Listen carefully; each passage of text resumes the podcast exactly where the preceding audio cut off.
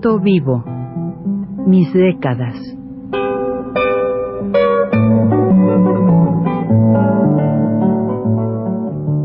Juan de la Cabada, mediante esta serie de programas radiofónicos, narra los momentos más intensos de su existencia como escritor, trotamundos, militante de la condición humana, todo lo cual es ya patrimonio de nuestra mejor literatura.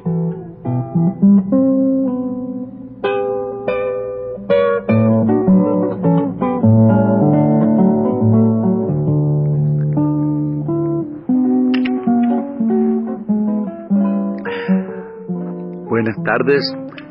Como ofrecimos en el programa anterior,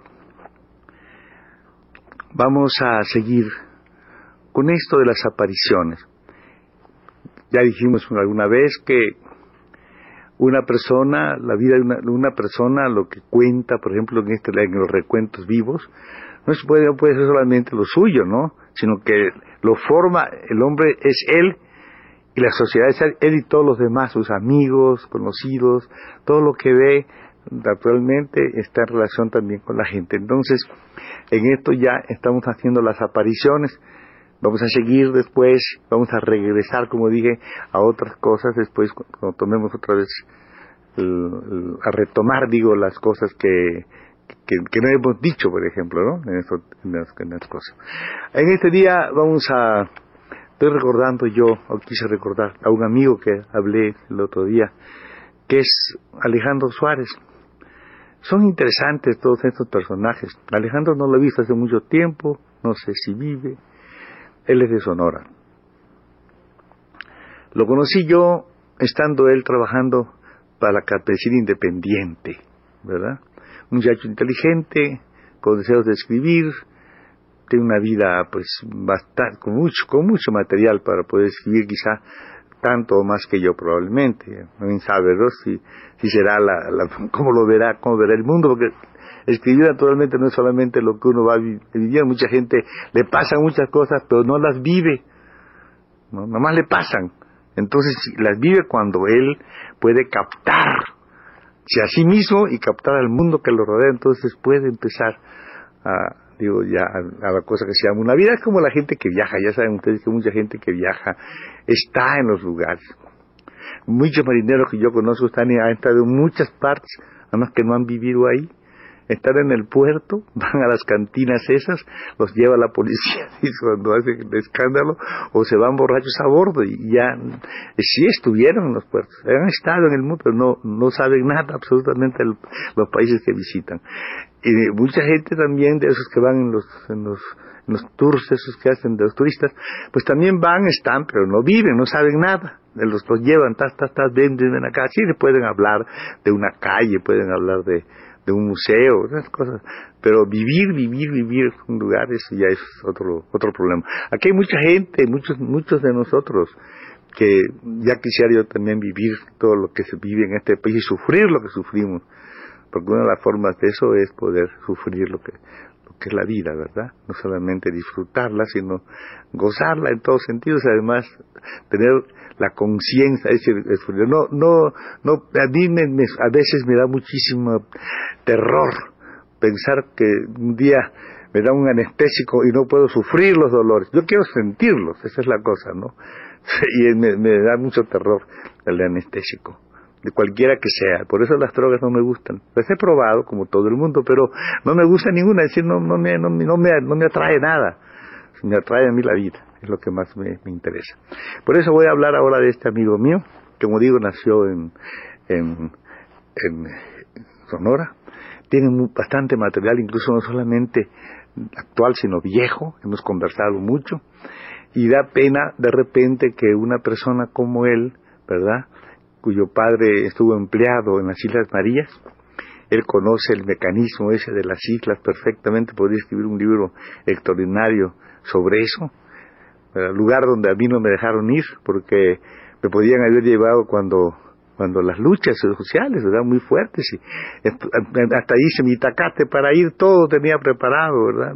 Creo que era en, el, en esa cosa ya formado ya mi, una, pues un, un bultito con mi ropa para que me llevaran. Y luego resultó que el señor que era entonces el señor este Tapia, el general Tapia, que estaba encargado de las cosas de, de, gobernación, acción social, no sé cómo se llama eso. Este, pues naturalmente no me llevó y el periódico sacó que no me llevaba porque no quería ser mártires. Pues bueno, no quiso hacer mártir, no me llevó, pero yo hubiera sido, a mí me hubiera gustado muchísimo haber, haber este, estado y conocer todo eso, porque es forma parte de la vida, ¿no? Pero este amigo, como digo, su padre estuvo allí y él sí podía haber sabido muchísimo sin ser preso, nada más estando como niño, viendo todo, todo, en los, estar en todas las cosas y hubiera sido muy bonito. Pero bueno, él aquí estuvo, me contó esas cosas, algunas, no muchas porque eso es muy largo eso. Y él en su vida, como pasa con todas las gentes que, que así jóvenes que andan por este mundo, pues de repente, claro, tiene que tener amor, ¿no? y se enamoró de una muchacha este de otro otro estatus social más elevado no una escala social un poco más elevada que él entonces su familia de la muchacha vivía aquí en Insurgentes en la calle Insurgentes y la señora mamá como era única hija pues no vio con buenos ojos esos amores y se opuso tan terriblemente que la hija pues salió de la casa no se fue y ahí fueron a vivir en el medio este de mucha no tiene dinero a mí me ha pasado también no dónde vivir. Y se fue a vivir allá por Tepito por ese rumbo. Y así vivieron muy muy felices muy contentos viven todavía muy felices muy contentos pero de repente este la muchacha pues lo natural verdad pues se embarazó la muchacha y entonces cómo le decirle a su mamá cómo llegar a oído de la señora esta cosa terrible, ¿no? Que la hija ahora tuviera un hijo, porque no se casaron como es natural, no pudieron casarse. Entonces, ¿cómo decir esto, no? Es el problema. Entonces, ahí, en ese lugar, pues, en Tepito, la, las coincidencias son así. Y entonces, este, tuvo el niño, la señora, tuvieron que llamar a, una, una comadrona de estas que pueden hacer uno de estos, eh, digamos, servicios, prestar servicios de profesión, porque son, al fin son profesionales, estas comadronas, ¿verdad?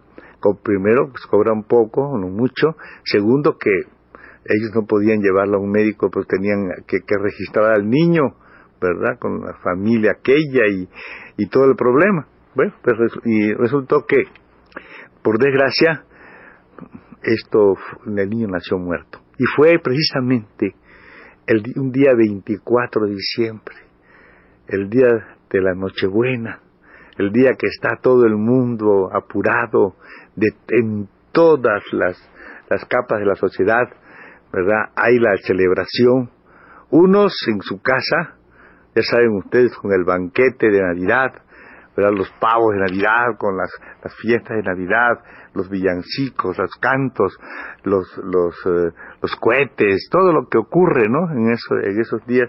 Y, el, y otros, pues, pues ya sabe usted, en las cantinas, ¿no? Los, eh, muchos de los trabajadores, pues no, las cantinas se llenan, están allí en eso. Que se dura hasta las 12 en la cantina, porque eso lo cierra más temprano, pero de todas maneras hay mucho movimiento en eso.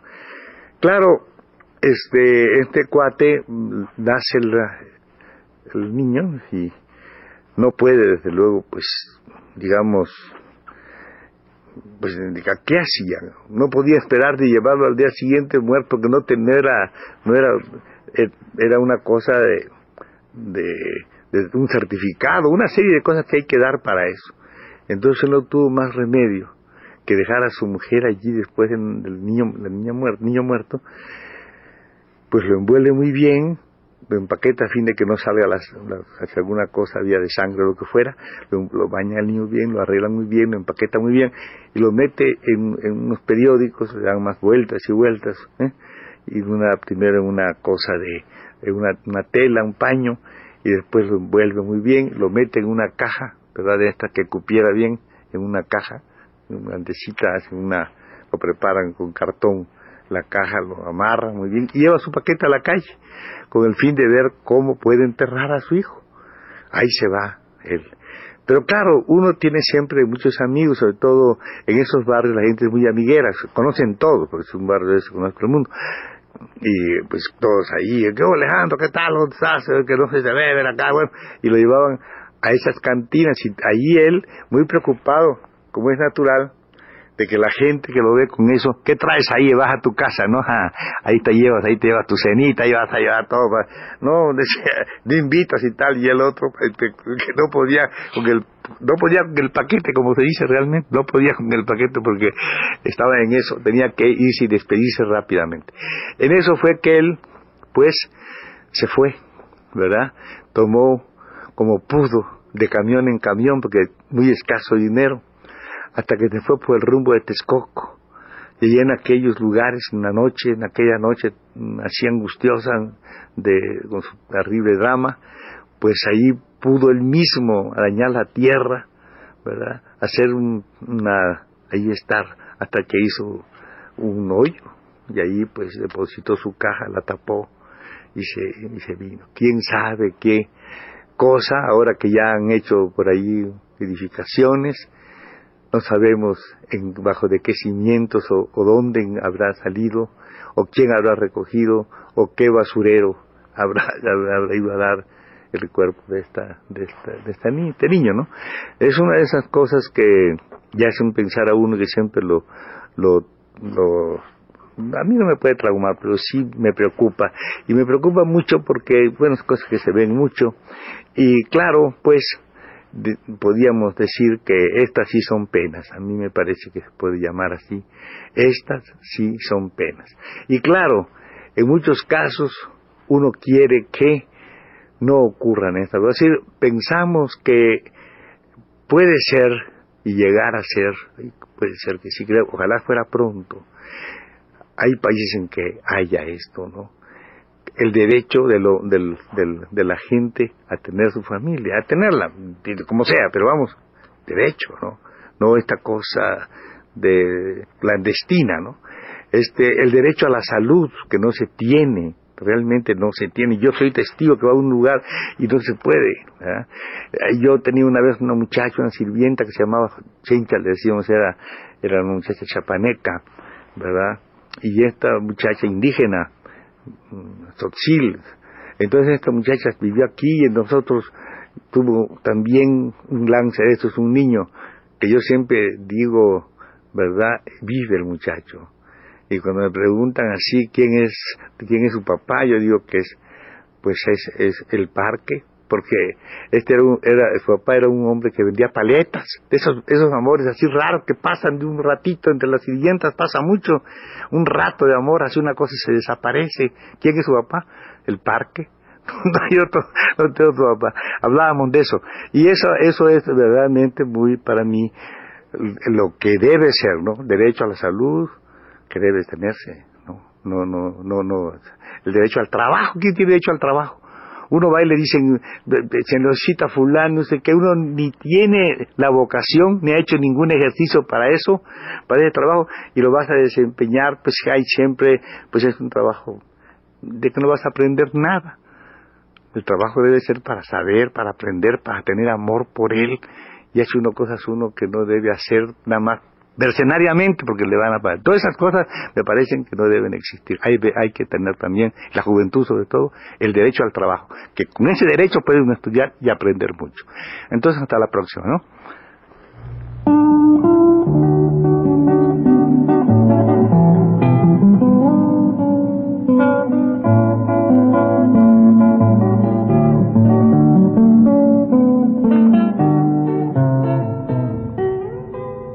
Recuento vivo. Mis décadas.